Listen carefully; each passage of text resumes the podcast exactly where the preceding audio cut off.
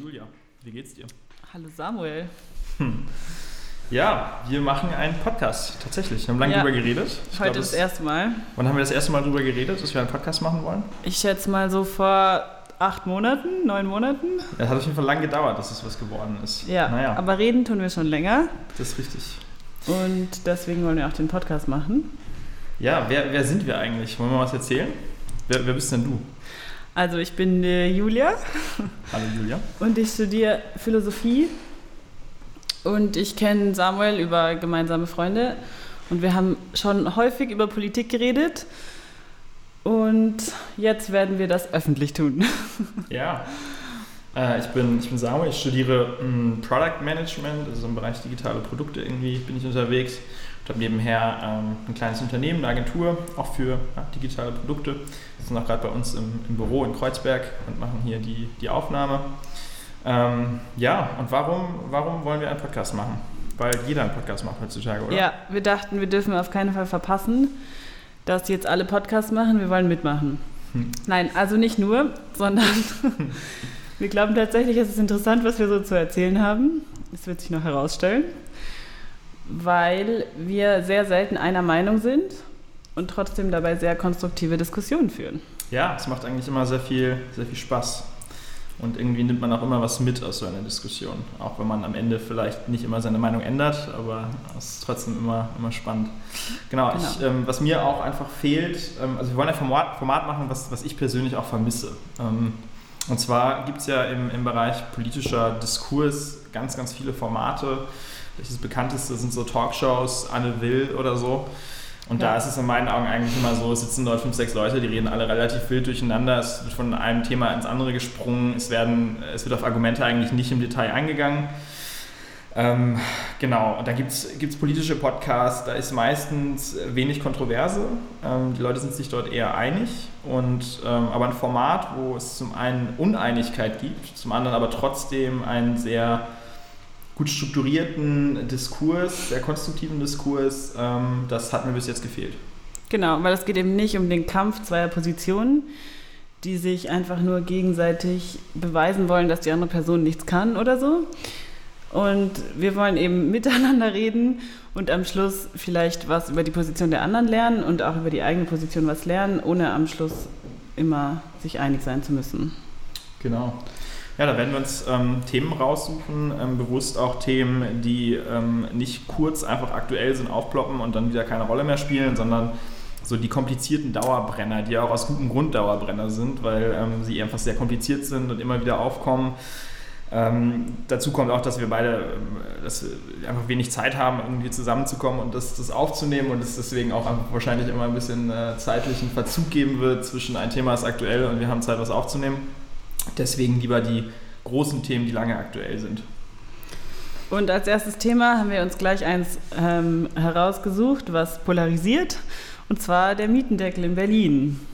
Ja, Genau, wir, wir leben selber in Berlin und werden wahrscheinlich auch quasi vom Mietendeckel betroffen sein. Also ich zumindest, wenn der durchkommt, dann könnte das meine Miete verändern. Und heute wollen wir mal drüber reden, ob das eine sinnvolle Maßnahme ist oder nicht. Genau. Ja, ich persönlich werd- bin wahrscheinlich noch viel mehr betroffen als du. Ähm, ich zahle, glaube ich, deutlich mehr Miete als du aktuell. Ja, stimmt. Ja. Aber das ist schon mal eine interessante Frage.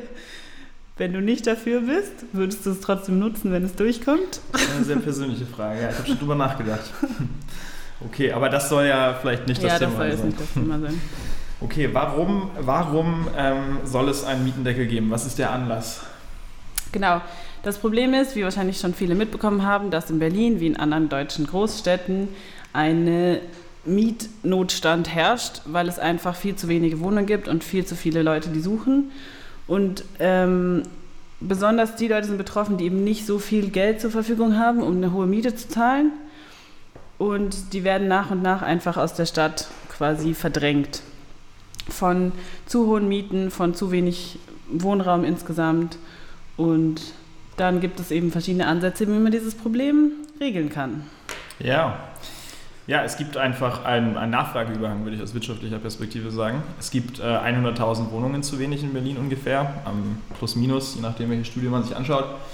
Ähm, und deswegen ist natürlich die Wohnungen, die es gibt, da ist, ähm, die sind äh, hart umkämpft und die Vermieter ähm, gehen damit auf die Art und Weise um, dass sie die Preise einfach immer weiter anheben. Genau. Und ähm, da leiden natürlich sowohl die Menschen drunter, die schon, die bereits in Berlin leben, die eben Mieterhöhungen bekommen, als auch die Menschen, die innerhalb von Berlin umziehen oder nach Berlin ziehen. Gerade bei Neuvermietungen sind die Effekte noch viel extremer. Und äh, ja, da haben wir einfach eine Situation, ich glaube, Notstand trifft es eigentlich schon ganz gut. Da ist Berlin ja lange Zeit ähm, wesentlich besser dran als viele andere deutsche Großstädte. Ich glaube, München ist äh, das Extrembeispiel, das ist noch viel radikaler.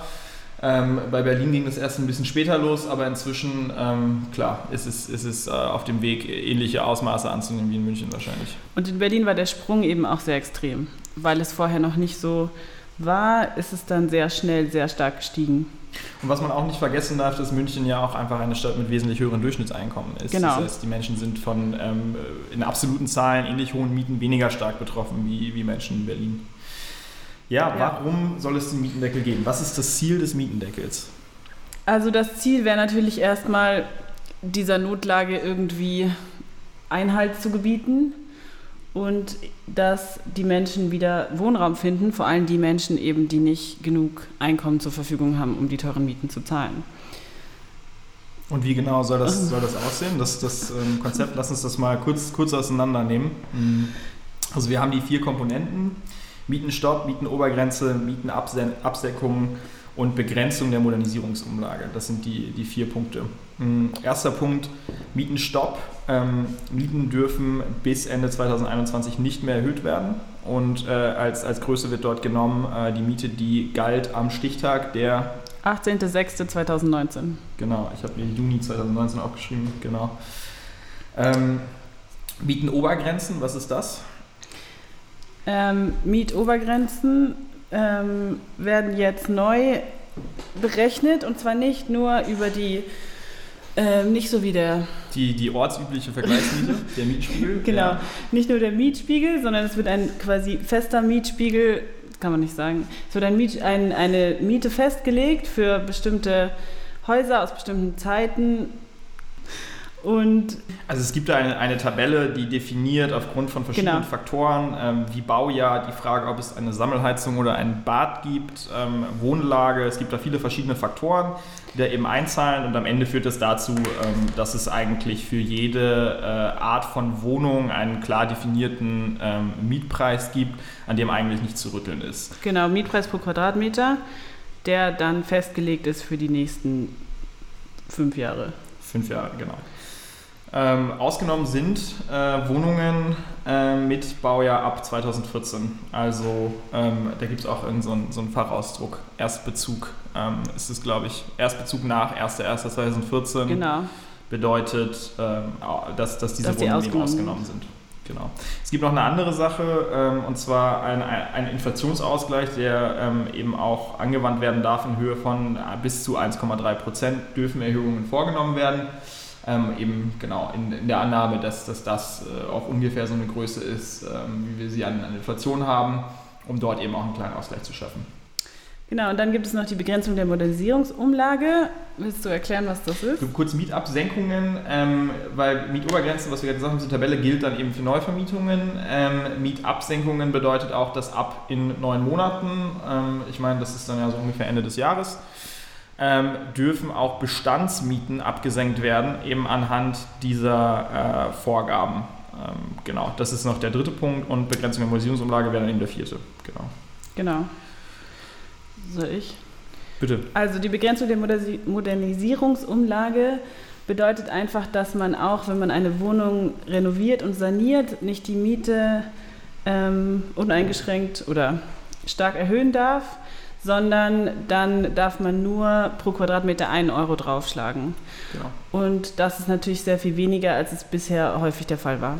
Ja, genau. Das ist ja auch eines der, der wahrscheinlich der größten Probleme aktuell des Mietnotstandes. Ähm, es ist natürlich blöd für Menschen, die umziehen wollen und Schwierigkeiten haben, bezahlbaren Wohnraum zu finden. Aber viel härter sind ja die Betroffenen, die eben in ihrem Wohnraum, in dem sie seit, ja, seit Jahren, teilweise Jahrzehnten leben, verdrängt werden.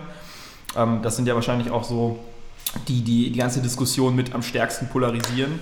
Ähm, Oma Erna, die seit 40 Jahren in ihrer kleinen Wohnung lebt und äh, dort jetzt ausziehen muss, weil die äh, Deutsche Wohnen oder äh, wer auch immer dort gern als, als Feindbild dann herhält, ähm, sich überlegt hat, ähm, Oma Erna braucht jetzt ihren dritten Balkon und äh, ein zweites Bad und deswegen wird die Miete verdreifacht. Also natürlich jetzt sehr, sehr überzogen dargestellt.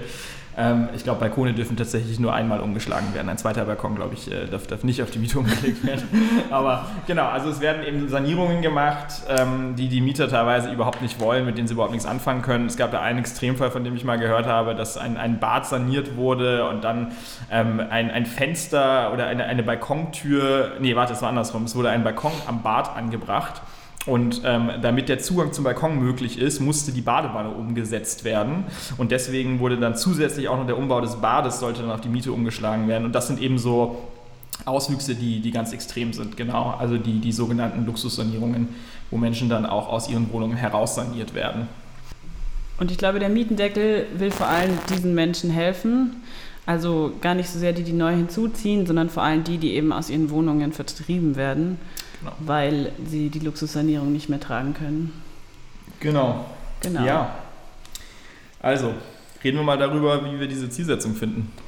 Die Zielsetzung, ich würde sagen, die Zielsetzung ist erstmal, dass die Menschen wohnen dürfen. Und was ja auch viel gesagt wird, ist, dass Wohnraum ein Recht ist und dass ein eben. Menschenrecht, ja. Genau, dass man eben das nicht einfach so dem Markt überlassen kann, ob alle noch Zugriff darauf haben, wohnen zu können und deswegen versucht dieser Mietendeckel dem entgegenzuwirken. Ja. Ja, es gibt natürlich, man könnte jetzt sagen, das Ziel ist vielleicht schon verschätzt. Der Staat sollte da nicht so viel eingreifen, aber ich glaube, wir sind uns da dennoch einig, dass Wohnraum auf alle Fälle ähm, in öffentlichem Interesse ist, dafür zu sorgen, dass das geht? Ich glaube, grundsätzlich sind wir uns einig, ähm, gerade wenn es eben um, um die Verdrängung geht von Menschen, die in ihren Wohnungen bereits wohnen. Ähm, da sind wir uns ähm, wahrscheinlich ziemlich einig, dass das eine Sache ist, die auch verhindert werden sollte und dem ein Riegel vorgeschoben werden sollte ich glaube, es wird sich, äh, auch in der politischen Debatte hört man jetzt keine Stimmen, äh, noch, noch nicht mal aus der FDP, die sagen, ähm, naja, wenn, wenn der Markt halt sagt, dass Oma Erna aus ihrer seit 30 Jahren bewohnten Wohnung ausziehen muss und ins Umland ziehen muss, ähm, dann ist das halt Oma Ernas Problem. Ich glaube, das, das sagt wirklich keiner. Mhm. Aber dann lass uns vielleicht mal von, von, von der Zielsetzung weg. Die nächste Zielsetzung ist, glaube ich, ja eben auch eine Sache, die mal angesprochen wird, ähm, eine soziale Durchmischung beizubehalten. Weil wir haben ja dann ja. eben einfach auch ähm, eine Situation, wo es sehr beliebte Wohngegenden gibt und arme oder arme Menschen, Menschen mit geringerem Einkommen äh, Menschen mit nicht sehr hohem Einkommen ähm, können es sich nicht mehr leisten und dann haben wir eben eine Situation, wo es Wohngegenden gibt, in denen sich Menschen ähm, sammeln mit sehr geringem Einkommen, Menschen vielleicht eher mit mittlerem Einkommen und Gegenden für Menschen, die exklusiv Menschen mit hohem Einkommen zur Verfügung stehen. Und das ist eben auch ein Argument, ähm, ja, wo einfach eine Zielsetzung ist, dass man, dass man sagt, ein gewisses Maß an sozialer Durchmischung ist, ist gewünscht und deswegen ähm, wollen, wir, wollen wir an der Stelle eben auch aktiv werden, um, um ja, die soziale Entmischung zu verhindern. Ja, und das ist in Berlin besonders auffällig natürlich, weil hier die soziale Durchmischung bisher noch sehr stark ist. Mhm. Weil eben auch viele Altbauten noch gar nicht renoviert wurden und dann die Mieten teilweise im gleichen Haus irgendwie dreimal so viel zahlen die erst Leute im ersten Stock und die Leute zwei Stockwerke drüber zahlen nur ein Drittel. Ja, ja.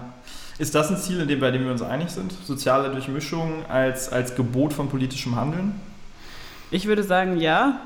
Ich unterstelle dir jetzt mal, dass du das auch wichtig findest. Ja, ja. Ich finde, ich sehe ich sehe das differenziert. Ähm, okay. Ich, ich glaube, ähm, eine extreme soziale Entmischung ist tatsächlich nicht wünschenswert. Ähm, da haben wir Situationen, Klar, in solchen Debatten wird natürlich dann immer, guck, guck, man guckt mal auf die USA äh, angeführt, wo es dann eben in Großstädten, da gibt es die, die Viertel der Reichen und Schönen mit den guten Schulen und dann gibt es eben die Viertel der Armen mit den schlechten Schulen und ähm, Aufstiegschancen werden dadurch massiv behindert. Wenn ich in einem Viertel aufwachse, in dem ähm, alle Menschen arm sind. Ich gehe auf eine Schule mit, mit Menschen, die ähm, tendenziell aus, aus schlechteren Einkommensverhältnissen kommen, wo es natürlich dann teilweise auch oder oft eine Korrelation, Korrelation gibt. Ähm, Korrelation, eine Korrelation gibt zwischen Einkommen und äh, natürlich auch, auch sozial schwierigen Hintergründen, dann habe ich erstmal tendenziell weniger schlechte äh, Aufstiegschancen. Das führt dazu, äh, dass wir eine höhere Armutspersistenz haben, dass, dass eben gerade auch dieses, dieses Aufstiegsversprechen ähm, aus eigener Kraft ähm, weiß ich nicht, einen tollen Job zu bekommen, studieren zu gehen, wie auch immer, dass das natürlich eingeschränkt nur umgesetzt wird.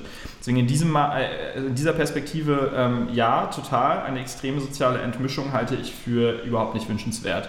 Mm, ich glaube allerdings, dass es teilweise extreme Ausmaße annimmt, ähm, wo dann äh, das Argument der sozialen Durchmischung angeführt wird ähm, und eigentlich äh, umgemünzt wird in ein Recht innerhalb des S-Bahn-Rings zu wohnen, in ein Recht innerhalb von Kreuzberg oder im Prenzlauer Berg zu wohnen. Und da würde ich sagen, ein Recht darauf gibt es in meinen Augen nicht. Also jeder, jeder Mensch ähm, hat, hat ein bestimmtes Einkommen und natürlich sind bestimmte Wohnlagen attraktiver als andere und ähm, dass Preise in attraktiveren Wohnlagen höher sind, das halte ich erstmal nicht für falsch. Und ähm, dass ich deswegen auch die Wahl meines Wohnortes am Einkommen teilweise auch festmachen muss, ähm, halte ich deswegen erstmal nicht, nicht, für, nicht für falsch. Und ich glaube, dass diese Debatte teilweise da so einen Twist nimmt. Ähm, genau, es, es muss doch ein Recht geben, in, in, in, in Prenzlauer Berg zu wohnen. Und das äh, finde ich, unterstütze ich so nicht. Ja, es kommt natürlich immer auf das Maß drauf an.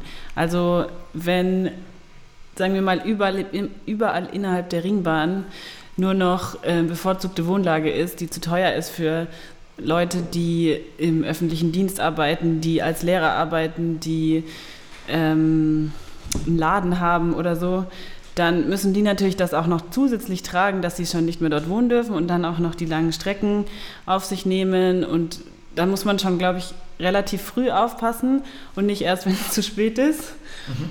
Ähm, und ich glaube auch tatsächlich, dass es einfach einer Gesellschaft gut tut, wenn man Kontakt hat mit Menschen, die ähm, nicht nur der eigenen sozialen Klasse entsprechen. Mhm. Ja, sowohl den Armen als auch, also sowohl denen, ja. die quasi viel Ressourcen und Privilegien haben, als auch die, die schlechter aufgestellt sind. Mhm. Ähm, würde, ich, würde ich dir zustimmen tatsächlich. Ähm, da würde, also dass eben ein gewisses Ausmaß an, an sozialer Durchmischung total, total wünschenswert ist, habe ich ja eben gerade auch schon, auch schon bestätigt. Ähm, da ist dann vielleicht wieder die Frage, was der richtige Weg dahin ist. Und da würden wir natürlich schon in den nächsten ja, Schritt gehen. Dann sind wir bei Mietpreisdeckel. Ein gute, guter Ansatz, ähm, auch eine soziale Durchmischung aufrechtzuerhalten. Ist das die beste Lösung dafür? Aber lass uns vielleicht mal kurz das mit den Zielen klären. Ich glaube, wir haben ähm, das eine Ziel eben Verdrängung aktiv von Menschen aus Wohnraum, den sie lang, lange Zeit bewohnen, auch meinetwegen auch kurz bewohnen, zu verhindern. Da sind wir uns einig. Soziale Durchmischung erstmal prinzipiell auch. Ähm, gibt es noch weitere Ziele, die der Mietendeckel verfolgt? Ich glaube, ein anderes Argument ist natürlich, ähm, äh, also auch, auch für Menschen, die prinzipiell erstmal irgendwie zuziehen wollen nach Berlin, die sollen die Möglichkeit dazu haben, die sollen sich das leisten können. Ja. Wäre eine Zielsetzung vielleicht. Ja, obwohl dann natürlich die Frage ist, quasi, wer wird bevorzugt und mhm. der Mietendeckel würde wahrscheinlich eher entgegen dem wirken, dass die Leute, die neu zuziehen, schnell eine Wohnung finden. Der Mietendeckel ist ein Instrument für Berlinerinnen und Berliner ja. und weniger für zukünftige Also glaube ich, dass das kein vordergründiges Ziel war des ja, Mietendeckels. Das ist wahrscheinlich richtig. Ähm, Auch spannend eigentlich. Ja. ja. Und sonst, also ich nehme schon an, dass es auch darum geht, ähm, eben die Spekulation mit Immobilien so ein bisschen zu stoppen oder zumindest einzuschränken, dass das einfach nicht mehr so stark ähm, genutzt wird als Kapitalanlage. Gut, aber das ist ja Mittel zum Zweck. Das äh, ist ja kein, kein Selbstzweck, ja. dass Menschen mit Immobilien nicht spekulieren. Ja. Sie sollen mit Immobilien deswegen nicht spekulieren, weil das eben zu Preissteigerungen führt und dann wieder eben zu und dann die sozialer Enttäuschung und, ja. und, Verdrängung und genau. Okay. Gut, dann lass uns mal, ähm, wenn wir uns da halbwegs einig sind, ähm, lass uns mal ähm, vielleicht einsteigen in die Debatte, ist der Mietendeckel ein gutes Instrument, diese Ziele zu erreichen? Ähm, da gibt es natürlich verschiedene, ganz viele verschiedene Blickwinkel auch. Wir haben ja als erstes mal auf der Liste, ähm, ist es rechtlich überhaupt ähm, sinnvoll und, und machbar? Da wollen wir gar nicht so, so lange drauf eingehen. Ähm, das ist eine Sache, mit der sich jetzt die Juristen und die Gerichte befassen. Da gibt es unterschiedliche Auffassungen. Neulich gab es da schon mal, ähm, hattest du äh, erwähnt, eine Rechtsprechung vom Landesverfassungsgericht genau. in Berlin? Das Landesverfassungsgericht in Berlin meinte, es wäre verfassungswidrig, weil es Aufgabe des Bundes ist und nicht Aufgabe der Länder. Aber das geht jetzt noch vor das Bundesverfassungsgericht, zumindest zu dem Zeitpunkt, wo wir diesen Podcast aufnehmen. Das ist die Frage, wann Und- wir fertig geschnitten haben. Und dann ähm, werden die noch entscheiden, ob das tatsächlich verfassungswidrig ist. Wenn es verfassungswidrig ist, dann ist natürlich ähm, ganz wichtig, dass die Leute nicht vorher schon klagen und ihre Mieten senken und am Schluss müssen sie es dann vielleicht zurückzahlen und alles. Also deswegen ist der Mietendeckel auch bisher noch, obwohl er schon verabschiedet wurde, Schon mit Vorsicht zu behandeln.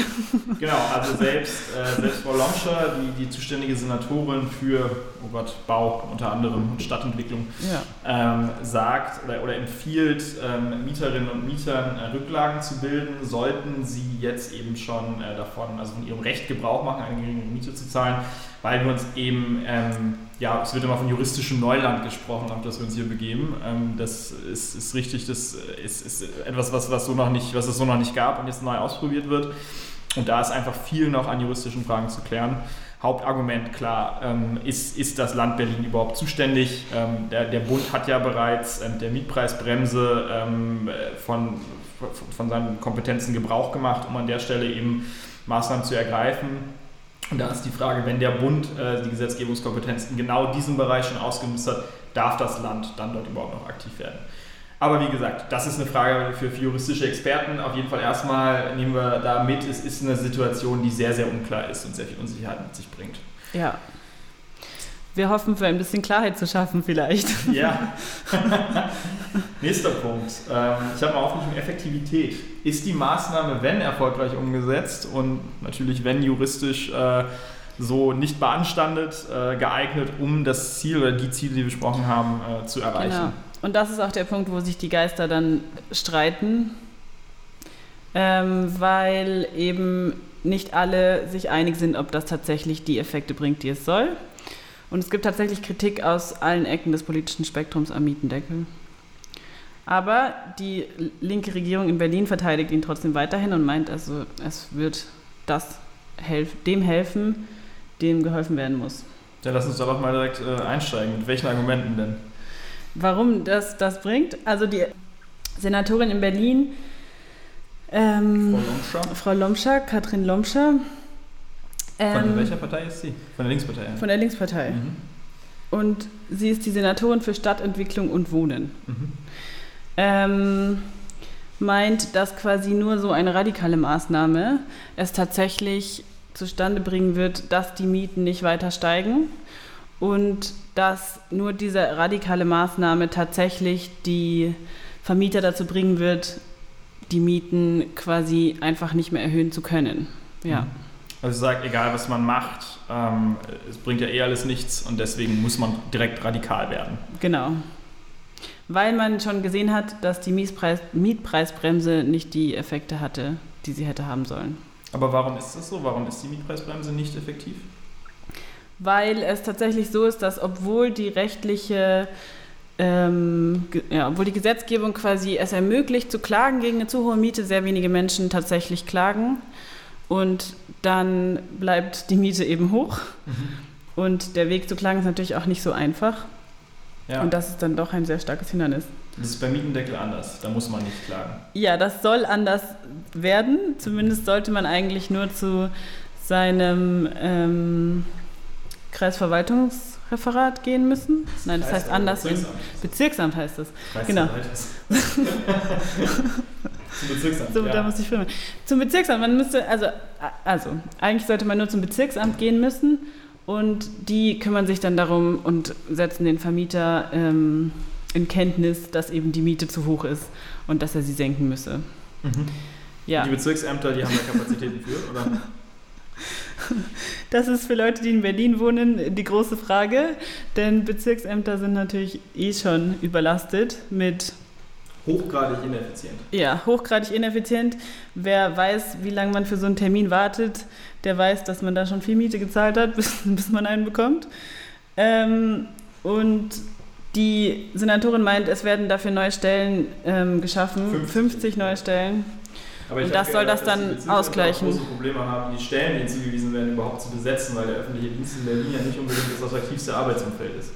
Okay, ich nehme an, Man könnte sagen, das sind Wachstumsschmerzen, die sich langfristig dann doch ähm, regeln lassen. Also, Also 50 Stellen reichen aus. um Bildung, das kann ich ehrlich gesagt nicht beurteilen. Also wir haben ja im, im öffentlichen Dienst in Berlin einen Krankenstand von 25 Prozent. Das bedeutet, da fallen ja schon mal 12,5 Leute direkt wieder weg. Von den 50. Von den 50 werden eingestellt, von den 50 eingestellt werden sind 12,5 direkt krank, dauerhaft. So funktioniert Statistik. ähm, ja, also ich will auch gar nicht, ich weiß gar nicht, ob ich quasi beurteilen kann, wie das funktioniert. Das ist jetzt nur das, was die Senatorin dazu sagt. Ähm, und ob das dann letztlich funktioniert, ist, man könnte auch sagen, wenn genug Unternehmen oder Vermieter ähm, verstehen, dass das tatsächlich geahndet wird, dass es dann nicht mehr so viele Fälle gibt, wo man klagen muss. Weil dann wäre das quasi nur eine Zwischenstufe, in der das Gesetz durchgesetzt werden muss. Und wenn die Leute dann merken, dass es durchgesetzt wird, halten sie sich dran. Ja, es gibt ja, es gibt ja Argumente, dass jetzt dass auch jetzt schon allein die Ankündigung des Mietendeckels schon, schon Wirkungen hat, positiv wie negativ. Ähm, also Ja. muss der Mieter jetzt schon sozusagen anfangen. Also dass, dass die Mieterhöhungen jetzt langsam schon in der Geschwindigkeit abnehmen. Und die Ähm, Luxussanierungen auf Eis gelegt werden und so. Gut, Luxussanierungen, die lohnt sich. Also es lohnt sich ja gar nicht mehr zu sanieren jetzt. Aber da kommen wir Ja. natürlich jetzt schon äh, in, das, in das nächste Thema, ähm, die Side Effects. Und das ist natürlich, ich sag mal, die heilige Kuh ähm, oder der Elefant, der Elefant im Raum. Ähm, um der, Die und das ist natürlich die Frage, das Riesenargument, das immer kommt, ähm, wie, wie ist es denn eigentlich mit Neubau? Das ist doch eigentlich die viel attraktivere Methode, um das Problem, was wir haben, ähm, zu lösen. Wir haben jetzt gerade eine Situation, dass wir faktisch 100.000 Wohnungen zu wenig in Berlin haben. Dieser Nachfrageüberhang oder diese Versorgungslücke oder was auch immer es da für schöne Terminologie für gibt, ähm, wird tendenziell eher größer und durch den Mietendeckel wird erstmal keine weitere Wohnung geschaffen, sondern eher ganz im Gegenteil. Ja, das ist eben die Frage, ob tatsächlich gar keine neuen Wohnungen geschaffen werden. Also die Stadt baut natürlich weiter, aber nicht 100.000, das schafft die Stadt einfach nicht. Was, was baut die Stadt so? Hast du eine Zahl? Sozialwohnungen. Ich habe die letzte Zahl, die ich kenne, sind so 5.000 im Jahr, was natürlich nicht so viel ist. Aber das, Das heißt, nach 20 Jahren sind dann die 100.000 fehlenden Wohnungen fertig gebaut und in der Zeit Alle Sozialwohnungen. Noch weiter, noch weiter gewachsen und okay. ja, ich würde Also mal, ich würde mal sagen, es sind nicht, es besteht nicht Bedarf an 100.000 Sozialwohnungen in Berlin. Das ist richtig. ja. Ähm, ähm, Aber das ist Faden. Frage. Wenn, wenn nämlich die Stadt nur Sozialwohnungen baut, dann geht man ja davon aus, dass andere andere Wohnungen bauen, Ja. also nicht Sozialwohnungen bauen. Aber das tut dann ja keiner mehr. Deswegen ist ja von dem Mietendeckel ausgenommen alles, was nach 2014 Erstbezug hat. Also man könnte alle Wohnprojekte fertig bauen, weil die Miete ist nicht vom Mietendeckel beeinträchtigt. Gut, also ob man die jetzt schon bereits begonnenen Wohnprojekte jetzt unterbricht während des, wegen des Mietendeckels, das wäre, glaube ich, schon sehr radikal. Ich würde jetzt mal behaupten, ganz so schlimm kommt es nicht. Also die Wohnungen, Ja. die schon angefangen wurden zu bauen, werden vielleicht noch fertig gebaut. Aber wer- wird jetzt mit dem Bau von neuen Wohnungen begonnen, ist die Frage. Da wird jetzt argumentiert, es sind ja Wohnungen ausgenommen, die nach 2014 gebaut wurden. Aber da, also ich glaube, Menschen, die so ein Argument präsentieren, die verstehen nicht so richtig, ähm, wie kalkuliert wird im Immobilienmarkt. Also wenn ich eine Wohnung baue, dann Ja. überlege ich mir doch nicht, ich baue jetzt eine Wohnung und dann ähm, verkaufe ich die morgen und dann habe ich mein Geld wieder drin und dann habe ich irgendwie innerhalb von 48 Stunden irgendwie ein nettes Sümmchen verdient und das ist halt mein Job, keine Ahnung. Also da ist ja die Kalkulation in dem Bereich, die geht ja über ganz andere Zeiträume. Am Ende dauert es ja 20, 30 Jahre, bis ich die Kosten für den Bau eines, eines Hauses ähm, wieder drin habe. Ähm, hängt von ganz vielen verschiedenen Faktoren ab, wie lange das genau dauert. Natürlich unter anderem auch die Höhe der Miete. Ähm, was, was an Kosten, währenddessen fallen natürlich dann auch schon wieder Kosten an, ähm, eben Instandhaltung, Sanierung. Und ähm, da, das ist doch einfach, wenn wir jetzt sagen 2014, das war vor sechs Jahren, also kein Mensch, der 2013 eine Wohnung fertiggestellt hat, hat jetzt auch schon auch nur annähernd die Kosten für diese Wohnung wieder drin. Ja, es ist ja auch nicht so, dass quasi man überhaupt keine Mieteinnahmen mehr hat von diesen Wohnungen, sondern es sind halt weniger. Ähm, also es ist nicht so, dass man quasi die Wohnung jetzt aufgeben muss, aber du hast recht, es gibt diese Bedenken und es gibt auch die Bedenken, dass quasi die Lage dadurch so unsicher wird, dass ähm, die Investoren lieber in andere Städte gehen, München zum Beispiel. In München ist super. Ähm, allerdings kann man halt auch ähm, sich schon fragen, ob das als Argument reicht, um jetzt die Notlage dann zu ignorieren quasi. Aber die Notlage gibt es doch nur, weil sich vor fünf Jahren, vor zehn Jahren keiner richtig Gedanken gemacht hat. Ja, das ist dann und immer. dann stehen wir in zehn Jahren wieder vor dem nächsten Problem, weil in zehn Jahren sagt dann wieder jemand, naja, wir haben ja jetzt das Problem und, und wir könnten ja, ähm, wir könnten natürlich jetzt mehr bauen, aber da profitieren die Menschen erst in zehn Jahren von. Und so werden Maßnahmen immer und immer weiter aufgeschoben und, und am Ende wird, wird nie gebaut. Und äh, am, da wird, da wird die Wohnungsknappheit Jahr für Jahr immer, immer schlimmer und es werden politische Maßnahmen ergriffen, die immer extrem kurzsichtig sind. Okay, aber glaubst du wirklich, dass ähm, quasi der Mietendeckel Berlin zu so einem unattraktiven Standort macht, dass die Leute ihre Bauprojekte einstellen oder nicht die schon angefangen, aber quasi die Pläne? Weil ich meine, Berlin ist ja mehr als nur ähm, Wohnungsspekulation. Es gibt ja mehrere Gründe, warum man in Berlin vielleicht Wohnungen haben will oder gebaute Wohnungen. Also, ähm, was, plant. was, warum, warum nehme ich denn mein Geld und stecke das da in, ein Haus mit vielen Wohnungen zu bauen? Also, da gibt es natürlich verschiedene Akteure. Da gibt es eben, klar, die privaten Investoren, denen geht es natürlich um Rendite. Das ist ja, Ja. Äh, Menschen, Menschen, die irgendwie sich, sich überlegen, ich habe hier irgendwie ein paar tausend Euro oder auch ein paar Millionen Euro irgendwie. Ähm, das sind ja teilweise auch nicht immer nur irgendwie äh, einzelne Rieseninstitutionen, die über, über Milliarden verfügen, sondern teilweise sind das ja auch ähm, ähm, sind es ja auch Organisationen, wo viele Anleger zusammen dann eben ähm, in, in ähm, Neubau auch investieren. Ähm, genau, aber dann überlege ich mir, keine Ahnung, ich habe jetzt meinetwegen ähm, ein bisschen, bisschen Geld, ähm, weiß ich nicht, geerbt, erarbeitet, gespart, wie auch immer, geliehen wahrscheinlich ein Stück weit auch und ähm, da überlege ich mir, was mache ich jetzt damit, dass ich das irgendwie intelligent anlege, dass das mehr wird und vor allem auch nicht weniger wird durch, durch Inflation oder, oder was auch immer. Aktuell ist es extrem schwierig, ähm, Rendite zu erzielen, ähm, durch eben klar Niedrigzinszeiten und, und, und so. Und dann ist natürlich der Immobilienmarkt gerade extrem attraktiv. So, und dann überlege Ja. ich mir, ähm, wo mache ich das? Also da bin ich doch überhaupt nicht an, an Berlin gebunden. Da überlege ich mir doch, wo lege ich mein Geld am sinnvollsten an? Und da gehe ich doch lieber an einen Ort, wo ich äh, ein gewisses Maß an politischer Sicherheit habe, wo ich weiß, dass ich halbwegs gesunde Renditen erzielen kann.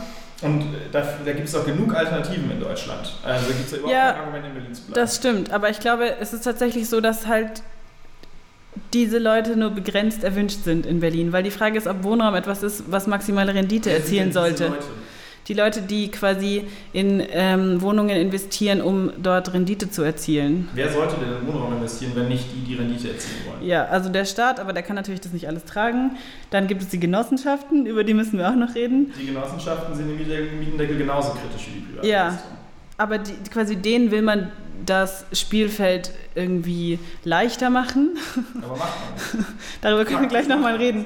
Ähm, und dann, ähm, ähm, ja, wer baut Wohnungen? Aber ich möchte mal ganz kurz zu einer Sache, auf eine Sache zukommen, die du jetzt gerade gesagt hast. Wollen diese Leute?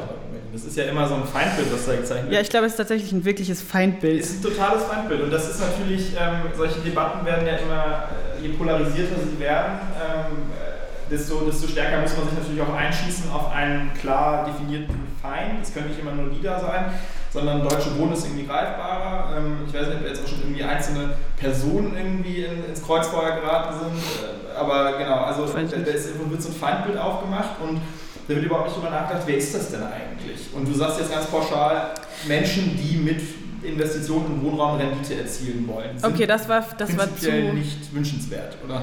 Nein, da, wo quasi das einzige Interesse ist, das zu maximieren, sagen wir so. Was sollten denn andere Interessen sein? Ähm, also es gibt ja auch Leute, die quasi auf einer kleineren Skala Wohnungen besitzen und die nicht so vermieten, dass sie da maximal Kapital rausschlagen, sondern die haben halt zwei Häuser oder so und kennen ihre Mieter und ähm, haben natürlich trotzdem Einnahmen von der Miete, die auch wahrscheinlich nicht so gering sind, aber zumindest nicht maximiert wurden. Und Aber das selbst die kriegen doch jetzt Probleme. kommt darauf an, wie hoch die Miete ist. Also du sagst, ähm, man möchte eigentlich Menschen, die also Großinvestoren, man möchte die nicht, Man möchte, also ob wie groß sie sind, ist für mich gar nicht unbedingt das ausschlaggebende Argument, sondern wie, wie sie sich verhalten. ja, was für, also in welchem Ausmaß sie eben auch ein soziales Gewissen haben natürlich. Ähm, Und wenn du da wirklich Organisationen hast, äh, da werden dann, wird dann immer irgendwie Deutsche Wohnen natürlich immer gerne herangezogen, die dann, klar, ist ein Aktienunternehmen, äh, die haben erstmal, in erst, sind in erster Linie ihren, ihren Shareholdern, ihren, äh, ist das deutsche Wort Aktieninhabern verpflichtet. Mhm. Aktionäre. Aktionären, genau, äh, verpflichtet. Und äh, klar, da geht es natürlich darum, eine Dividende auszuzahlen, den Aktienwert nach oben zu pushen und das ist das, was, was zählt mehr als alles andere. Ähm, dass, dass sowas gut als Feindbild her, herhält, ähm, verstehe ich, versteh ich schon sehr gut. Ähm, aber trotzdem will ich es nicht an der Größe festmachen, sondern eben an der Frage, okay. in welchem Ausmaß agieren diese Menschen auch mit dem sozialen Gewissen. Also es gibt doch auch ganz viele, auch börsennotierte Unternehmen, die irgendwie Aktien ausgeben, die aber auch sagen, ähm, wir tun das bewusst eben auch als, als Unternehmen mit sozialem Gewissen. Aber die Frage ist dann schon, reicht das, an das soziale Gewissen zu appellieren? Und was tust du, wenn, ähm, wenn sie es nicht haben? Wie kannst du sie einschränken? Also was, was ist dann letztlich noch die Methode? Weil die Mieter haben keine, also vor Mietendeckel hatten sie keine Möglichkeit dann was zu, also doch die Mietpreisbremse, wenn sie sie genutzt haben. Ja. Ähm, aber man ist halt dann quasi als kleiner Mieter, was hast du gesagt, Oma Erna, Oma Erna. ein bisschen hilflos gegenüber ja. Deutsche Wohnen. Ja, ja, Oma Erna und der Kampf gegen die Deutsche Wohnen, das ist, glaube ich, ein aussichtsloses Unterfangen, das äh, sehe ich schon.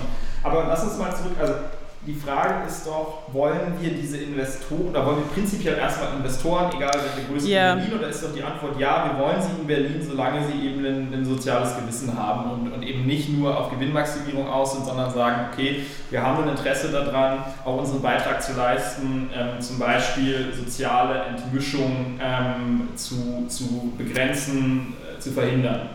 Und die Investoren, die wollen wir ja schon haben. Aber selbst ja. für diese Investoren wird, so wie der Mietendeckel jetzt konzipiert ist, Berlin extrem unattraktiv. Ja, das ist halt die Sache mit so einem Gesetz, das für alle gilt, dass alle in einen Topf geworfen werden, mehr oder weniger. Aber wenn Sie faire Mieten verlangen würden, dann wird der Mietendeckel doch nicht so ein krasses Problem. Nee, das ist, eben das, das ist eben der Punkt, weil nämlich die Höhe von dem, was der Mietendeckel vorsieht, das ist nicht einfach nur fair, sondern das geht so weit, dass es eigentlich nicht mehr möglich ist, wirtschaftlich zu arbeiten. Und das sagen okay. die Genossenschaften. Das heißt, du würdest sagen, der Mietendeckel ist zu niedrig angesetzt? Der Mietendeckel ist auf jeden Fall zu niedrig angesetzt, ja. Aber wenn er höher wäre, würdest du ihn doch tolerieren oder sogar gutheißen? Da hast du mich. Ähm, gute Frage. Also, ähm, ich, ich glaube halt, ähm, dass man da zwischen zwei Sachen trennen muss, was ja auch schon angeklungen ist. Ähm, es wird jetzt natürlich ähm, viel auf die Situation im Jetzt und Hier, das, wie geht es den Menschen heute, darüber wird, wird ganz viel diskutiert. Das ist das, was die Menschen interessiert. Die wollen jetzt schnell eine Lösung für ihre brennenden Probleme. Die Menschen, die jetzt gerade in politischer Verantwortung sind, wollen jetzt schnell Ergebnisse präsentieren, um natürlich irgendwie ihre, ihre Wiederwahl sicherzustellen. Das sind eben ähm, Mechanismen, die es in der parlamentarischen Demokratie so gibt. Und äh, klar, das muss jetzt schnell gehen ähm, und, und da bin ich selber auch mir noch nicht so ganz sicher, was, was da die beste Methode ist. Ich glaube, dass es in einer gewissen Weise auch ein Einwirken auf, also ein stärkeres Einwirken auf die Preisbildung am Markt prinzipiell gibt, ähm, dem stehe ich erstmal offen gegenüber. Ähm, trotzdem äh, ist in meinen Augen das doch jetzt einfach nur ein Ergebnis ähm, von eben, ja, jahrelang, jahrzehntelang Versäumnis, eben äh, Neubau zu vereinfachen, Neubau zu ermöglichen, selber Neubau voranzutreiben, eben von, von öffentlichen äh, Institutionen, die selber bauen könnten, Sozialwohnungen bauen könnten. Das wurde jetzt einfach verschlafen und jetzt haben wir den Salat und jetzt wird schnell irgendwie mit Aktionismus irgendwas da, dahin gerutzt, dahin, dahingestellt, was, was irgendwie nichts halbes, nichts Ganzes ist und langfristig Probleme überhaupt nicht löst. Also ich würde dir zustimmen, dass es Versäumnisse gab. ähm, inwiefern das Wahlkampf ist, ja, weiß ich nicht, das ist schwierig zu beurteilen, ja. Also das heißt im Wahlkampf. Politiker, Politikerinnen ähm, richten ihr Handeln natürlich auch daran aus, dass die Menschen, von denen sie gewählt wurden, das Gefühl haben, ähm, dass, dass da was für sie getan wird. Und ja, das ist ja auch gut so. Nein, das ist vollkommen okay. Nein, also der, die Kritik wäre, dass es Wahlkampf ist, weil es eine kurzfristige Lösung ist und keine genau, langfristige. Ja, ja, die ja. Dynamik in der parlamentarischen Demokratie, dass die, die kurzfristiges Handeln ähm, immer, immer stärker begünstigen als sehr langfristiges Handeln. Und jetzt eben zu sagen, wir haben als, keine Ahnung, Koalition in den letzten fünf Jahren alles dafür getan, um Neubau in Berlin zu erleichtern, um Investoren mit sozialem Gewissen nach Berlin zu ziehen. Ähm, das ähm, wird, interessiert die Menschen einfach nicht so sehr, weil die Miete hat sich dann erstmal noch nicht, noch nicht verändert. Ja. Ja, also ich glaube, es werden natürlich schon auch andere Maßnahmen getroffen, außer der, der Mietendeckel. Aber ähm, was denn? Also ich, Viel also, zu wenig. Ja, immer. ähm, ich, die Stadt hat auch Wohnungen wieder zurückgekauft. Das war ja auch das große Problem, dass die Stadt ganz viel verkauft hat. Ja. weil sie einfach in finanzielle ähm, Probleme kam, was in Berlin nicht so überraschend ist.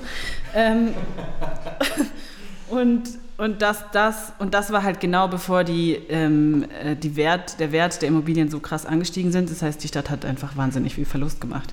Ja. Das war unglücklich. Ja. Das ist nochmal ein ganz anderes Thema. Ja. Nochmal ein ganz anderes Thema. Ja. Ähm, Vorkaufsrecht ist ja gerade hier auch, wir sitzen in Kreuzberg, natürlich ein Riesenthema mit einem, einem sehr bekannten, berüchtigten Baustadtrat, aber das, äh, deshalb schweifen wir, glaube ich, zu stark. Okay. Aber ich würde trotzdem nochmal, wenn ich darauf zurückkommen darf, ähm, dich fragen, wie findet man denn die Investoren mit sozialem Gewissen? Hast du da eine Idee, wie man die quasi, äh, weil bevor man sie bevorzugen kann, muss man sie erstmal quasi identifizieren.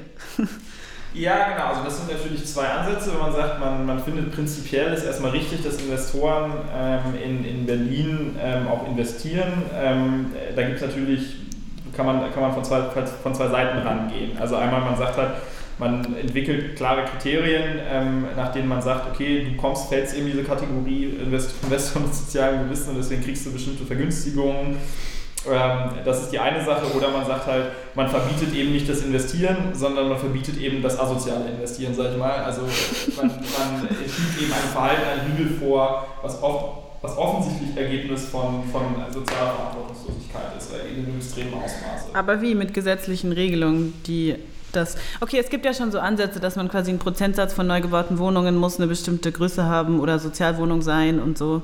Die gibt es, genau. Du würdest dann quasi eher in diese Richtung. Das sind ja sowieso, ich meine, das sind 30, 40 Prozent. Ja, aber es muss nicht, ist nicht ortsgebunden, oder?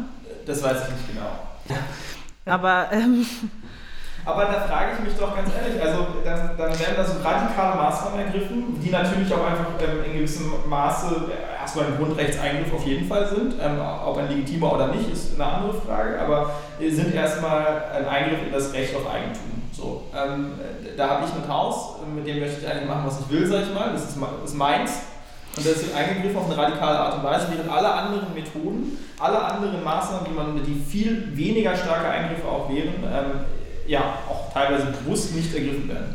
Aber Gesetze dieser Art gibt es schon mehrere. Also das ist jetzt nicht so das Neue. Du darfst auch, wenn du ein Haus besitzt, das unter Denkmalschutz steht, dann darfst du keine neue Fassade anbringen. Und also es gibt voll viele Regelungen, die quasi, auch wenn es dein Eigentum ist, regeln, was du damit tun kannst. Ja, natürlich, natürlich. Es gibt viele Gesetze, die in, in das Recht auf Eigentum eingreifen. Das ist ja auch vollkommen richtig. Ähm, die Frage ist halt nur, ist der Eingriff in das, in, in, in dem Fall ja dieser Grundrechtseingriff, ähm, ist der verhältnismäßig? Ist sehr angemessen. Ja, also der Eingriff ist, dass du eben nicht so viel Miete verlangen darfst, wie du gerne möchtest. Ein Eingriff, ja. ja.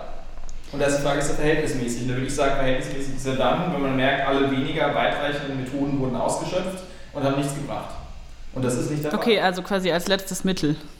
Das sollte, genau, das darf ein letztes Mittel sein in meinen Augen. Aber es ist halt aktuell wird es irgendwie als zweites oder drittes Mittel ergriffen. In Berlin, ja. Ja, naja. Das ist auf alle Fälle die Debatte, ob man das darf oder nicht. Und ob das sinnvoll ist. Also die eine Sache ist eben also rechtlich und was das bedeutet, wie viel darf der Staat entscheiden. Mhm. Und die andere ist, ob das am Schluss das bewirkt, was es bewirken soll. Aber habe ich trotzdem richtig verstanden, dass wenn der, wenn die Preise pro Quadratmeter höher angesetzt wären, könntest du es besser verkraften? Ja, auf jeden okay. Fall besser verkraften. Also ich würde nicht sagen, ich bin direkt ein Befürworter. Ähm, ich, glaube, ich glaube schon, dass man sagt, man, man definiert eben Obergrenzen ähm, in einem gewissen Ausmaß. Ähm, also Mietpreisbremse zum Beispiel.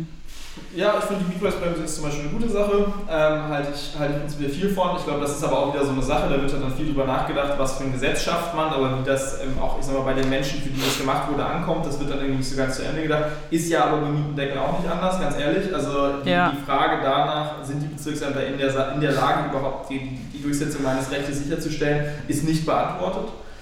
Ähm, genau, das ist, das ist halt nochmal noch mal ein anderes Problem, aber, aber prinzipiell, ja, Mietpreisbremse ist ein gutes Instrument, auf jeden Fall. Ja, das mit der Umsetzung ist, glaube ich, tatsächlich ein Problem bei jeder rechtlichen Regelung.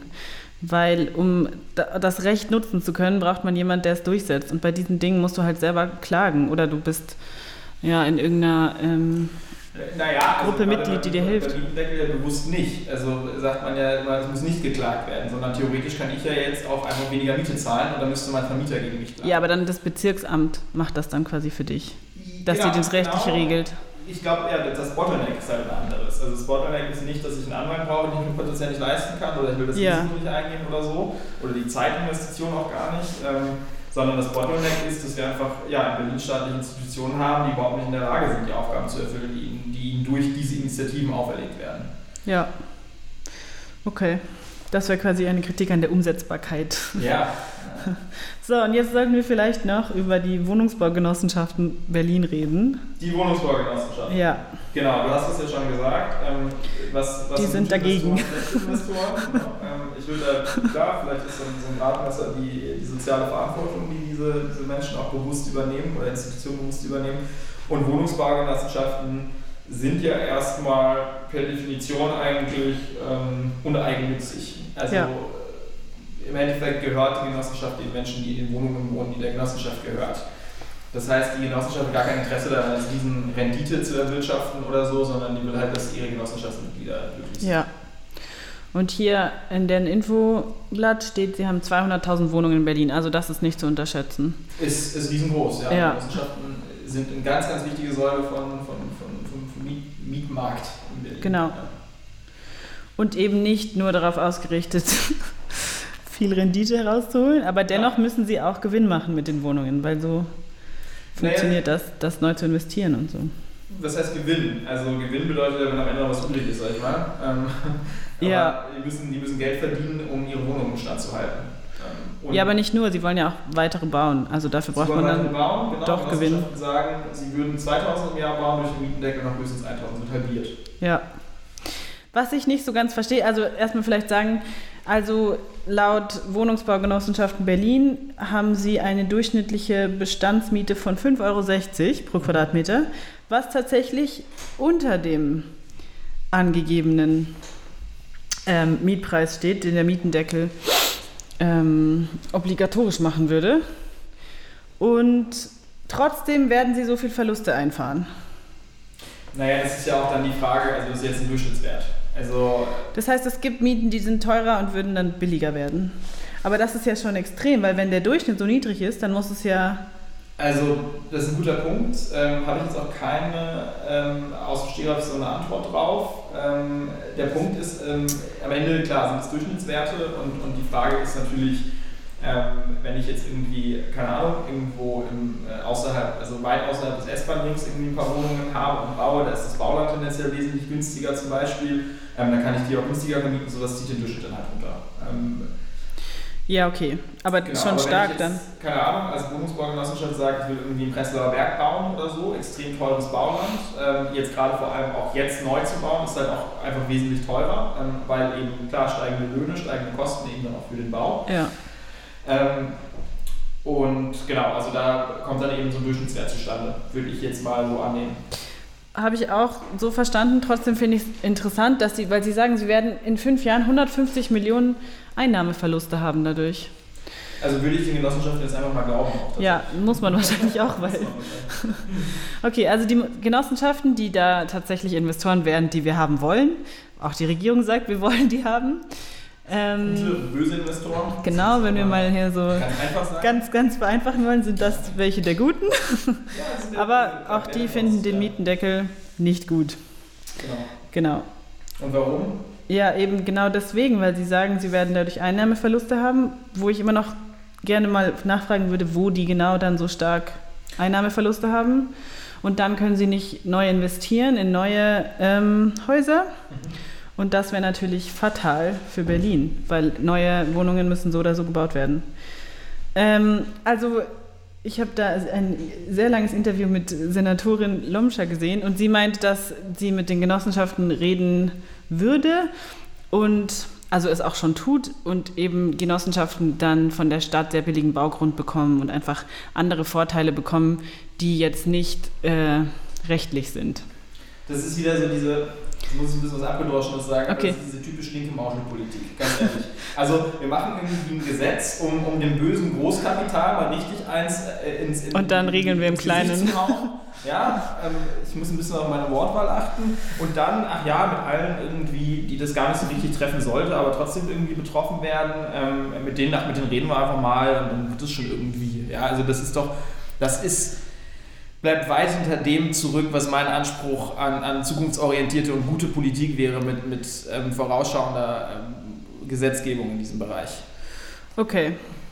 Also, überzeugt mich nicht.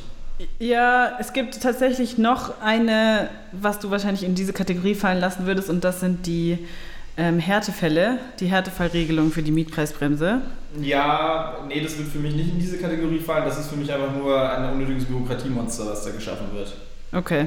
Also ein Härtefallantrag. Dann, keine Ahnung, was, was fülle ich da aus? 500 Seiten Papier, drei, drei Jahre Wartezeit, also das äh, weiß ich nicht. Ich meine, Ja. wenn wir offensichtlich ein Problem Sollen wir haben... erstmal erklären, was das ist vielleicht? Ja, bitte. Also die Härtefallregelung schützt Vermieter, die quasi nicht zu den großen Investoren gehören, wo man auch immer man die Grenze da ziehen will. Ähm, aber man kann das nämlich beantragen, wenn man jetzt, sagen wir mal, als Oma Erna vielleicht doch nicht zu denen gehört, die rausgeschmissen werden, sondern die eine Wohnung hat, mit der sie sich ihre Rente aufbessern wollte oder vielleicht äh, Kosten für ein Heim oder so. Ähm, und jetzt durch den Mietendeckel zu wenig Mieteinnahmen dabei ähm, rauskommen, kann man eben diesen Härtefallantrag stellen und dann darf man mehr Miete verlangen. Allerdings, wenn ich das richtig verstanden habe, zahlt die Differenz der Staat zwischen der teuren Miete Ja, interessant. ähm, werden durch einen Mietzuschuss abgefedert. Und also die genehmigten Mieterhöhungen oberhalb der Mietoberwerte werden durch einen Mietzuschuss abgefedert. Wie verstehst du das? Ich verstehe das, dass, also wer soll, den Mietzuschuss zahlen? Das klingt so, als würde das aus Steuergeldern Ja. Ähm, genau. Allerdings ist das dann gut für Oma Erna, weil sie wird nicht drunter leiden, dass es den Mietendeckel gibt. Aber also da könnte man, könnte man sich einfach mal Gedanken machen, ob man sich da nicht irgendwie Zahlen überlegt, ähm, die einfach realistisch sind, wo solche Härtefälle einfach gar nicht erst auftreten. Ganz ehrlich, also Ja, das habe ich mich auch gefragt, ob nicht, ob du nicht recht hast, dass es ein bisschen zu niedrig angesetzt Also ist. man, wenn man sagt, man führt diese Härtefallregelung ein, dann tut man das doch, weil man weiß, dass Das- es ja. offensichtlich Fälle geben wird, wo Menschen weniger Miete verlangen dürfen, als sie eigentlich verlangen müssten, um wirtschaftlich zu arbeiten. Ja, das ist zu niedrig. Das ist dann zu niedrig, ja. Weil das sind dann, also dann muss man halt wirklich mehr Sozialwohnungen bauen, weil Leute, die dann so eine niedrige Miete brauchen, Ja, müssen in Sozialwohnungen, also haben Anspruch auf Sozialwohnungen. genau. Ähm, okay. Aber was, was du sonst gesagt hast, dass man quasi versucht, die Großen einzudämmen und dann die Kleinen irgendwie auf Die anderen Wegen böse. wieder. Egal. Die Ja. Bösen. Ja, Ähm, also was, dass man dann quasi das durch einen zusätzlichen bürokratischen Aufwand wieder ausgleichen muss, Ja. für die, die auch darunter leiden. Ja. Die Frage ist quasi, was ist die Alternative? Weil wie, Also das ist eben, also generell ist für mich der Mietendeckel, das ist so eine Vorschlaghammer-Methode. Da wird, da wird der Vorschlaghammer rausgeholt, wie er selber dann, was du auch zitiert hast, Frau Lauscher sagt, weniger radikal bringt halt nichts. Da wird der Vorschlaghammer rausgeholt und einfach drauf los und ähm, dann wird, äh, ich sag mal, die Leute, die da unter die Räder kommen, da guckt man dann mal. Ja, also das ist doch keine, ist doch keine Perspektive. Ja, aber wenn du sagst quasi, wir machen ein Spielfeld und alle äh, dürfen mitspielen und auch die Kleinen und dann ist aber die quasi Machtposition einfach sehr ungleich verteilt, wie bietet man dem Einhalt? Weil du hast halt wenig Zugriff auf so eine Dynamik als Regierung. Naja, also Also es gibt ja Gesetze, die das versuchen einzudämmen. bauen, bauen, bauen. Gut, aber ja, hast du recht. Ähm, Ja, das sagen halt immer alle. Also, Ist auch wahr. Niemand be- beleugnet, also niemand leugnet, dass man. Aber trotzdem passiert nichts. Also passiert viel zu wenig. Man könnte mal darüber, darüber reden, dass irgendwie das, das Baurecht irgendwie in Deutschland reformiert wird. Es ist ein, ein unglaublich äh, komplex. Also was weiß ich, ich habe mal gehört, 20.000 Ja. Regelungen oder so, die man beachten muss. Dann haben wir so Geschichten wie Baugenehmigungen. Teilweise in Berlin wartet man zwei Jahre auf eine Baugenehmigung. So, und dann denke ich mir, also bevor ihr euch da hinsetzt und irgendwie ähm, so also eigentlich durch die Hintertür den Sozialismus im Wohnungsmarkt einführt. Oh, du hast das Wort gesagt. Hab Du hast das Wort gesagt. den Sozialismus die Hintertür einführt, könnte man sich doch Ich glaube, das- überlegen, wie, man, ähm, wie man da einfach mal Prozesse so beschleunigt, dass es einfach nicht so schwierig ist, einen neuen Wohnraum zu schaffen. Ähm, da da habe ich das schöne Zitat, ich glaube auch von Frau Lomscher in einem äh, Interview, das ich gehört habe, da ähm, wird auch über die Einführung von IT-gestützten Systemen nachgedacht. Von was geschützten? IT-gestützt. IT gestützt. Sie meinen Internet, digital. so, also naja, gut. Ähm, Okay, aber das ist jetzt. Das wird ein bisschen polemisch. Ein bisschen polemisch. Ja. Und Sozialismus durch die Hintertür ist halt auch so einfach mm, Ja, sehr. die ja, okay. Ähm, das ist, dann versucht man quasi Angst zu machen mit Sozialismus. Ja, das ist ja auch für mich dann nicht genau. Also da bin ich auch gar kein Freund von. Ähm, Sozialismus ist ja, ähm, oder Methoden, die man als sozialistisch bezeichnet, ähm, sind ja nicht um sie, falsch. Um sie abzuwerten. Genau, sind ja nicht falsch, weil man in der Lage ist, ihnen das äh, Label sozialistisch anzuhaften, sondern ähm, das ist ja eher, also die Methoden sind ja aus anderen Gründen falsch und ja. sie sind halt hochgradig ineffektiv und ineffizient und äh, das haben halt Methoden, die, denen man das Label sozialistisch geben kann, häufig so gemein. Und äh, genau, aber das ist ja das Problem, dass sie ineffektiv sind, nicht, dass sie per se sozialistisch sind. Was halt so schwierig ist, ist auch, wenn man Ineff Ineffektivität ähm, irgendetwas ineffektiv nennt, bevor es tatsächlich schon umgesetzt wurde für längere Zeit, ist das immer eine Prognose. Das heißt, na gut, aber also wir sind ja jetzt, Also wir wissen noch nicht, was der Mietendeckel tatsächlich macht. Okay, also Moment. Ähm, das heißt, politische Maßnahmen sollte man, bevor man sie überhaupt diskutiert, immer erst einfach mal ausprobieren, weil man weiß ja gar nicht, was Nein, passiert. aber man sollte davor drüber reden und danach nochmal. Und dann schauen, wie viel von der Prognose tatsächlich so passiert ist, wie man dachte. Ja, okay. Also man kann ja aber auch vorher schon eine Prognose abgeben und sagen, ich habe hier eine Prognose und die sieht so grausig aus, deswegen würde ich sagen, lass uns das lieber gar nicht erst ausprobieren. Das ist ja die Situation hier. ja, also, das stimmt.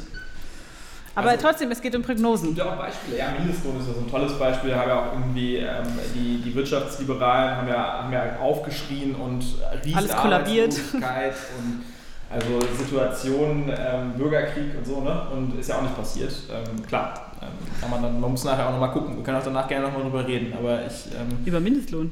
Nee, über. wir können auch nachdem der nee, das aktiv ist, und nicht vom, Verfassungs, äh, vom Bundesverfassungsgericht gekippt wurde, was ich für auch gar nicht so wahrscheinlich halte, dass er nicht gekippt wird. Ähm, das, äh, da können wir nochmal drüber reden. Okay, was haben wir denn noch auf dem Tisch? Wir sind ja jetzt ähm, auch so ein bisschen schon, haben wir irgendwie alle äh, verschiedene Aspekte mal gestriffen. Ähm, ich habe noch so diese Side-Effects, ähm, ist für mich noch so ein Punkt. Ich meine, es wird weiterhin so sein, darüber haben wir noch gar nicht geredet. Wogegen es natürlich nicht hilft, ist bei Neuvermietungen bekommt die Person wahrscheinlich die Wohnung, die mehr Geld verdient und den stabileren Job hat.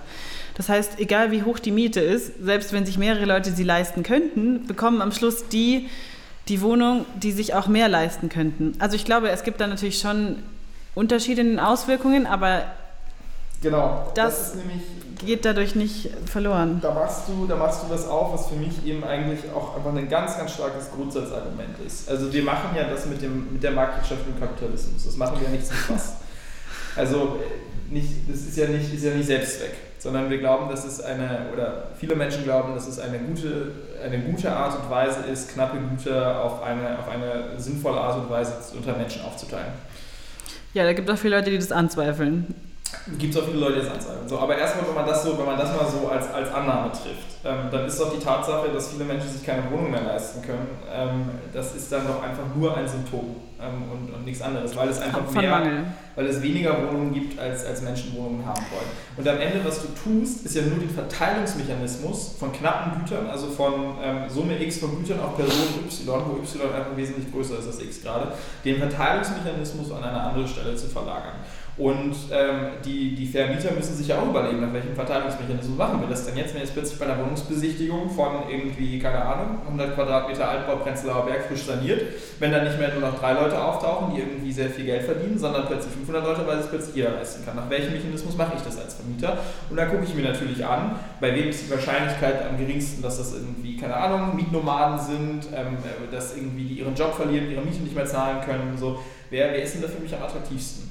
So, und dann hast du natürlich wieder die Situation. Und dann überlegt sich natürlich wieder so ein rot-grüner Senat, ähm, wie gehen wir denn damit um? Das ist ja auch blöd, das wollen wir ja gar nicht. Und am Ende wird dieser Verteilungsmechanismus immer weiter geschoben. Und irgendwann, wo wir bald rauskommen, ist, dass die Leute dann die Wohnungen bekommen und die schönsten Wohnungen bekommen, die, also jetzt mal wieder sehr hart gesprochen, ein bisschen polemisch, aber die die, die, die meisten Parteikader kennen. Also ganz ehrlich. Hä, weil, weil die Leute, die Vermieter. Also, ne, jetzt mal ganz extrem gesprochen. Also, am Ende wird ja dieser Verteilungsmechanismus immer weitergeschoben und irgendwie wird immer mehr Verantwortung von dem freien Markt in die Hand, Hand von politischen okay. Entscheidungsträgern gegeben. Ich wehre mich gegen diese Polemik. Davon sind wir noch weit entfernt. Ja, gut, aber wohin wird denn der Entscheidungsmechanismus jetzt verschoben? Wenn nicht mehr der freie Markt entscheiden darf oder der halbwegs freie Markt, wer, wer entscheidet Also, jetzt? die Frage ist natürlich, ähm, was bedeutet Wohnraum? Ist das einfach nur ein Gut, mit das per An Angebot und Nachfrage geregelt wird, so wie du es gerade beschrieben hast? Oder ähm, sollte das nicht so sein? Es gibt ja mehrere Dinge, die zum Beispiel, sagen wir mal, Wasser oder Brot und solche Sachen werden subventioniert, werden auf andere äh, Arten und Weisen vom Staat, wird da eh schon kontrolliert, dass es eben nicht nur nach einem Marktmechanismus funktioniert. Und das Argument jetzt ist, dass eben Wohnraum auch dazugehören sollte, genau. weil man ohne Wohnraum nicht leben kann. Verstehe ich. Kann man schon, nicht so schön. Blödes Argument. Nein, ich, ich will, also jeder Mensch in diesem Land sollte eine Wohnung haben. Und äh, es ist auch ja. Verantwortung von politischem Handeln, ähm, alles dafür zu tun, das, das zu erreichen. Ähm, total.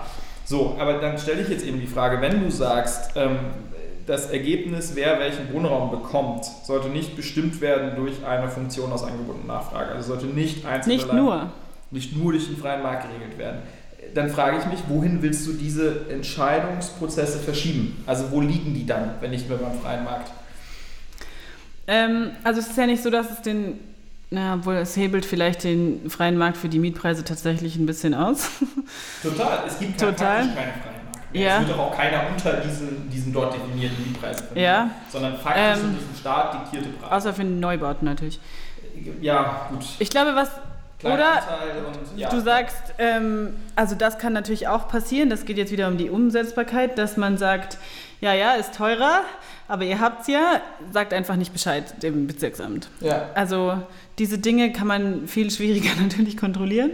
Naja, aber so funktioniert ähm, es halt. Wenn, wenn ich glaube, wem dies tatsächlich helfen soll, und da würde es auch helfen, sind die Leute eben, die ähm, evakuiert, äh, nicht evakuiert, zwangsevakuiert, doch, sagt man schon, gell? Ähm, aus ihren Wohnungen Räumung, die aus ja. ihren Wohnungen geräumt werden. Zu viel Corona. genau. Die, also die Leute, es geht um die Leute, die ähm, ihre Wohnungen räumen müssen, weil die Wohnungen renoviert, saniert, aufgewertet werden und dann woanders hinziehen und nichts mehr finden. Ja, aber das ist und denen wird das helfen. Also genau, also dass wir, dass wir überlegen, also dass man eben gerade diese Frage, ähm, wie kann man ähm, dieses Umlegen von Luxussanierungen ähm, übrigens auch eine spannende Sache, mit der ich mich nochmal auseinandergesetzt habe in der Vorbereitung. Da wird auch ganz viel, was einfach nicht Sanierung ist, sondern ganz klar Instandhaltung als Sanierung auf die Mieter umgelegt, was auch einfach ja, hinterhältig ist, sag ich mal. Genau, aber da aber, dürfte man tatsächlich auch dagegen klagen, was dann niemand macht. Was dann keiner macht, natürlich. Theoriepraxis, genau. Aber dass das auf jeden Fall, das ist für mich nochmal ein ganz anderes Thema. Also, dass Menschen aus ihren Wohnungen heraus Luxus saniert wird, das, dem sollte ganz klar Riegel vorgeschoben werden. Das ist also, ja. da habe ich überhaupt, also, dass man einschränkt, wie viel Sanierungskosten, ist ja schon eingeschränkt, aber sollte noch stärker eingeschränkt werden, bin ich vollkommen bei dir. Also, ähm, dass Menschen, die in ihren Wohnungen schon wohnen, und dann Mietsteigerungen hinnehmen müssen, die weit über dem sind, was irgendwie inflationsbedingt irgendwie ähm, ange angebracht wäre und auch weit über dem ist, was tatsächlich irgendwie Sanierungskosten sind. Ähm, das ganz, ganz schlimm, asozial und in meinen Augen auf jeden Fall akuter Handlungsbedarf durch den Gesetzgeber, klar. Ähm, aber darum geht es ja jetzt in meinen Augen gar nicht, sondern ähm, da möchte ich nochmal zu dieser Ausgangsfrage, Neuvermietungen ähm, im, im Sinne von soziale Entmischung irgendwie auch verhindern durch die Art und Weise, wie man die Preisbildung bei Neuvermietungen regelt. Ähm, wo sollte dann dieser Entscheidungsprozess hin verlagert werden? Und das okay. wird in meinen Augen nicht beantwortet. Also von dir und von der rot-grünen Regierung. Wo wird der Entscheidungsprozess, welcher Entscheidungsprozess genau? Wer kriegt welche Wohnung? Wie gesagt, 500 Leute bei Wohnungsbesichtigung in meinem Prenzlauer Bergaltbau. Ähm, wen gebe ich die? Ja, das darf weiterhin entscheiden, wem ja, die Wohnung gehört. Ja, naja, genau. Aber nach welchem ja. entscheidet die Person das? Ja, was ich ja schon gesagt habe. Aber ähm, schmier ich die Person. Es hey, kann mal, halt. Einen kleinen, Umschlag, 5000 Euro Machen wir jetzt die Untergangsszenarien. Ja, weiß ich nicht. Aber, aber es ist natürlich schon so, wenn du, wenn du für die Wohnung, du darfst halt nur, keine Ahnung, 1300 kalt verlangen. Ja. Für die Vierzimmerwohnung. Mhm. Dann, äh, was glaube ich noch über dem, egal. Aber und dann kommen halt die Familie mit dem stabilen Einkommen, aber nicht so hoch und die Person, die bei Google arbeitet, mit dem sehr hohen Einkommen und wahrscheinlich auch stabil. ja, weil in, in München ist jetzt Google, in München, egal. Ähm, wir lieben unsere Feindbilder. die Parteikader und, und die Amazon, Amazon ja. Ähm, und dann kommt zumindest die Familie auch. Und dann kann es natürlich schon sein, dass wenn du die Entscheidung hast, dass du vielleicht, wie gesagt, Investoren mit sozialem Gewissen, dass dann doch nochmal anders entscheidest. Aber das weiß man nicht. Und das ist ganz schwierig zu prognostizieren. Ja. Und es wird bestimmt nicht die Person sein, die jetzt schon ganz, ganz schlecht aufgestellt ist. Also mein zentraler Gedanke an der Stelle ist, ähm, so, ein, so ein freier Markt, so ein freier Preisbildung am Markt erfüllt eben gewisse Aufgaben. Und wenn man sagt, man, man schaltet die aus, die freie Preisbildung am Markt, dann muss man sich halt überlegen, ähm, wer, wie, wie deckt man diese Aufgaben ab. Und eine ganz klare Aufgabe von Marktwirtschaft ist eben ähm, genau diesen Verteilungsprozess zu regeln. Also ist wahrscheinlich die zentrale, ist die Definition von Marktwirtschaft irgendwie. Also eine, eine bestimmte Methodik, um die Verteilung von knappen Gütern ähm, äh, zu, zu regeln. Und wenn man sagt, man macht das nicht mehr, dann muss man sich überlegen, welche Methodik nehmen wir dann. Und da hat sich keiner, es gibt keine Antwort drauf in meinen Augen aktuell. Ja, okay. Es sagt quasi, dass die Verteilung, wie sie, wie sie bisher, ja, wie ja. sie bisher funktioniert, nicht das gebracht hat, was sie sollte, sondern die knappen Güter halt quasi von wenigen äh, gehortet werden. Es werden nicht gehortet aktuell. Also ist mal, wir haben ja wenig, ist ja nicht, Berlin hat ja kein Leerstandsproblem. So. Also dass zu ja. viele Wohnungen leer stehen. Das ist ja, kann man auch mal darüber diskutieren. Noch nicht. Airbnb und wie auch immer, ja. ein anderes Thema. Aber, ähm, aber das halt quasi dass es zu viele Leidtragende gibt bei diesem Mechanismus. Und was macht man mit den Leidtragenden? Wie kann man denen helfen? Ich stelle es ja gar nicht ab, dass der Leidtragende ja. helfen sollte. Aber dann sag mir, welchen Mechanismus wir dann nehmen. Also wird gelost oder wie? Und dann haben wir Situationen wie in Stockholm, stark, stark reguliert, wo Menschen teilweise 10 Jahre, 15 Jahre, 20 Jahre auf eine Wohnung warten. Die ist halt eine ja. Warteliste und du kriegst eine Wohnung, wenn du dran bist. Das ist auch nicht besser. Also, nee. Ich weiß nicht, wenn mir jetzt jemand sagt, ich brauche Ich habe auch Wohnung, keine Lösung für dich. Also wenn ich sage, ich brauche eine Wohnung und dann sagt mir jemand, ja, ich habe in 20 Jahren eine für dich, dafür ist sie billig, dann sage ich ganz ehrlich, da zahle ich lieber 500 Euro mehr im Monat. Also wenn du kannst. Wenn ich kann, natürlich. Ja. Aber also selbst da würde ich, da würde ich wirklich an die Grenzen des Leistbaren gehen, weil ich die Wohnung dann heute kriege in 20 Jahren, weil es einfach besser ist. Jetzt eine teure Wohnung als eine billige in 20 Jahren ist. Ja, aber das ist eben das Problem. Du gehst an die Grenzen deines Leistbaren und das wird immer, immer teurer weil halt viele Leute sich auch sehr viel leisten können. Ich streite ja gar nicht ab, dass das blöd ist. Aber ja, also du hast ja auch keine Lösung dafür, wie man das jetzt besser. Was ich vorhin gedacht habe, was vielleicht eine gute Lösung wäre, wäre all die gesetzlichen Regelungen, die es schon gibt, einfach eine bessere Infrastruktur dafür aufzubauen, dass man die auch nutzen kann. Also die Leute aufklären, irgendwie vielleicht zu den Bezirksämtern gehen und dann hast du da die angestellte Person von den 50, die dir einfach nur hilft, deine Mietsituation klar zu sehen. Ohne Mietpreisdeckel. Weil genau, also wie, können, wie kann ich von der Mietpreisbremse besser Gebrauch machen und dann wird dafür gesorgt, dass das den Menschen leicht gemacht wird. Genau, oder von diesen Sanierungsumlagen und was sind da die Grenzen, was darf der Vermieter, was nicht. Ja, total. Es gibt auch dieses Bündnis in Berlin, das mir gerade der Name nicht der einfällt. Der Mieterschutzbund, genau, die machen das.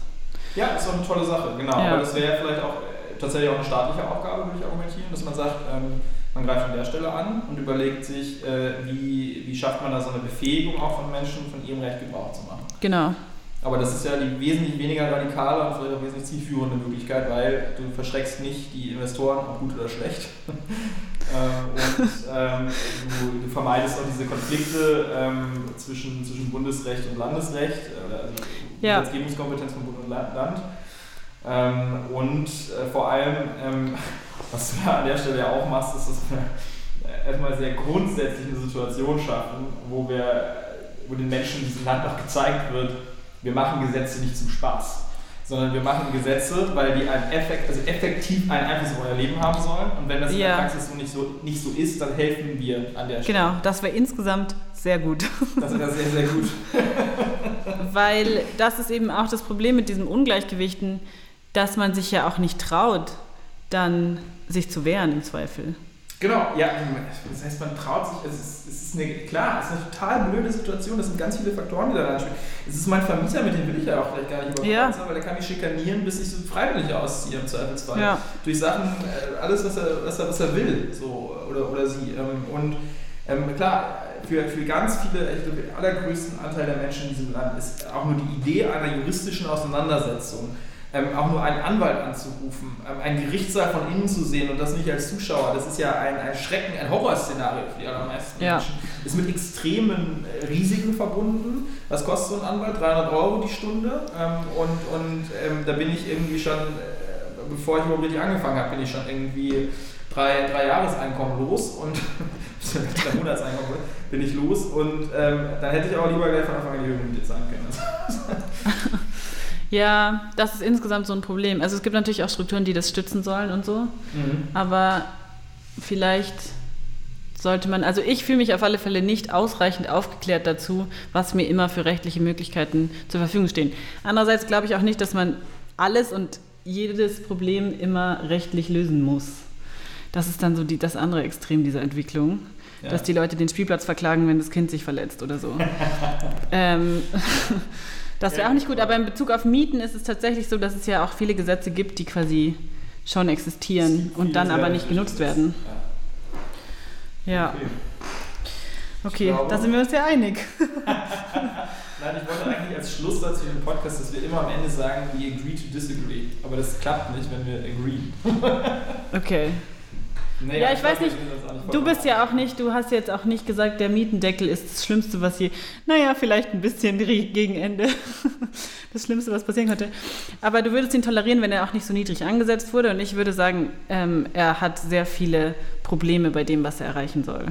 Genau, und da denke ich mir, also ähm, setzt euch doch einfach nochmal hin, liebe Regierung in Berlin, denkt das doch nochmal durch und ähm, kommt vielleicht mit einer bisschen weniger radikalen Lösung und, und mit einer Lösung, die auch tatsächlich irgendwie durchdacht ist und funktioniert.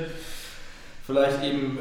Aber das ist so, wenn du eine neue Lösung anbietest, dann weißt du am Anfang nicht, was, ob sie funktioniert. Das ist das, was ich vorhin meinte. Mit Prognosen sind nie 100% sicher. Nee, darum geht es mir gar nicht. Ähm, ich glaube, ich habe einfach das Gefühl, ähm, man könnte natürlich, also wenn es einfach, wenn ich mit einem Gesetz daherkomme, das so hochgradig umstritten ist, wo es so viele Kritiker gibt, auch die Genossenschaften, also ja, traditionell sozialdemokratisches Klientel, sag ich mal, ja, wenn selbst die aufschreien, dann kann, also sollte ich mir doch vielleicht mal Gedanken machen, ob, ob ich mir da wirklich, was ich mir ausgedacht habe, das wirklich so durchdacht ist oder ob ich mich nochmal hinsetzen sollte, meine Hausaufgaben machen sollte mit einer besseren Idee um die Ecke kommen sollte, wo mehr Menschen sagen, das klingt gut, das können wir gerne mal ausprobieren. Ob es funktioniert, sehen wir natürlich erst am Ende, aber äh, ja. Aber das ist halt die Frage, also ich glaube, dass man sich, also wenn man so radikal gegen viele Stimmen was entscheidet, kann man sich auch sehr, also man kann auch Vorreiter sein. das weiß man halt nicht. Aber ich verstehe trotzdem all deine Argumente und ich glaube, ich bin auch der Meinung, dass es da Überarbeitungsbedarf gibt. Und wir werden sehen, ob das Bundesverfassungsgericht das Ganze sowieso kippt. Ja, ich will auch an der Stelle noch einmal hervorheben. Also ich glaube, dass gewisse Maßnahmen, die die Mietsteigerung in Berlin beschränken, vor allem wenn es darum geht, ähm, wie sind Menschen von der Umlage von Sanierungskosten betroffen, ähm, dass ich schon glaube, dass es da aktuell Handlungsbedarf gibt. Ähm, trotzdem würde ich, würde ich ungern mit der Aussage aus dem Podcast gehen, ich finde den Mietendeckel prinzipiell Also das ähm, Nein, das habe ich nicht gesagt. Ja. okay, ich glaube, wir sind schon sehr lang dabei. Ähm, ich glaube, glaub, zu lang. Ähm, die Situation des Mietendeckels ähm, wurde, wurde bleibt weiter kompliziert. es bleibt weiter kompliziert, es bleibt weiter spannend und ich freue mich schon auf das nächste Thema. Das wir noch nicht wissen. Das ist noch nicht klar, genau. Aber ähm, ja, ähm, vielen Dank fürs Zuhören. Ja. Und, ähm, ich hoffe, es war interessant. Genau, wir freuen uns über Feedback. Ist das erste Mal, dass wir das gemacht haben. Es ist bestimmt viel, was wir besser machen können. Das nächste Mal vielleicht ein bisschen kürzer. Ja, wir können das schneiden. Genau, wir schneiden ein bisschen. Und Dankeschön. Bis zum nächsten Mal. Ciao. Ciao.